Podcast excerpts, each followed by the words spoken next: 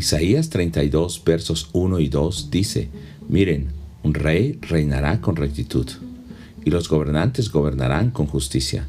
Cada uno será como un refugio contra el viento, como un resguardo contra la tormenta, como arroyos de agua en tierra seca, como la sombra de un peñasco en el desierto. Isaías está profetizando acerca del tiempo del Mesías y dice que será un rey que reine con rectitud. Entonces habrán gobernantes justos que sean resguardo, sombra y como agua de arroyo para el pueblo en la tormenta o en el desierto. Aún los que no ven ni entienden, oirán y comprenderán. El tartamudo hablará fluidamente y no se respetará al que no lo merece, al necio o al canalla o al malhechor.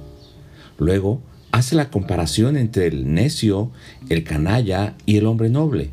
El necio habla necedad, aún contra Dios el Señor.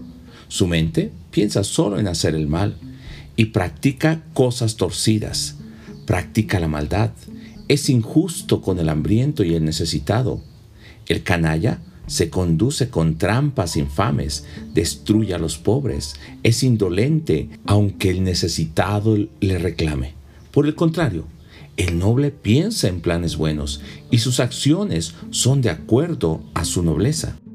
Isaías hace una advertencia a las mujeres de ese tiempo, porque las mujeres ricas vivían despreocupadas, pero Isaías quiere que escuchen atentamente. Vivían confiadas, pero les faltará la cosecha y la venta, la vendimia, tendrán temor y estarán de luto, porque aún el suelo no dará fruto, más que espinos y zarza, las ciudades serán abandonadas y los campos quedarán sin cultivo.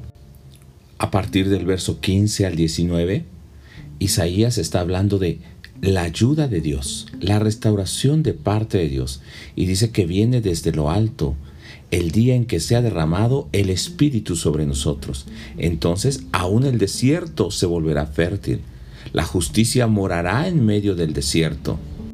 En ese campo fértil habitará la rectitud. Y el producto de la justicia será la paz, tranquilidad y seguridad perpetua.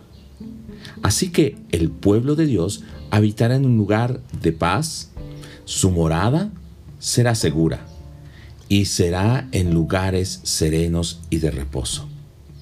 A pesar de que, como dice el verso 19, aunque el granizo arrase con el bosque y la ciudad sea completamente allanada, este pueblo habitará de esta manera en justicia y en paz perpetua. Y concluye el verso 20 diciendo de la siguiente manera, aquellos que son bienaventurados. Y dice así en la nueva versión internacional, dichosos ustedes, los que siembran junto al agua y dejan suelto al buey y al asno. El Espíritu de Dios ya ha sido derramado sobre nosotros, así que ha convertido ese desierto en un campo fértil. En nuestra vida hoy debe haber justicia, rectitud, paz, tranquilidad, seguridad perpetua. Debemos morar serenos y seguros a pesar de la destrucción que vemos alrededor en los bosques o en las ciudades. Y hoy pensemos, que realmente es Dios el que está trayendo sobre nosotros esa restauración. Viene de lo alto porque Él ha puesto su espíritu. Oremos para que su espíritu nos sostenga en medio de esta lucha y en medio de esta prueba. Nosotros somos ese pueblo que está sembrado junto a las aguas. Y recordemos el Salmo 23, porque Él es nuestro pastor y Él estará produciendo el fruto de nosotros. Él ha enviado su espíritu. Hoy puedes agradecer a Dios, orar y agradecer que en medio de esa tormenta el Señor ha enviado su Espíritu para guardarte y mantenerte sereno. Dios te bendiga, nos escuchamos el día de mañana.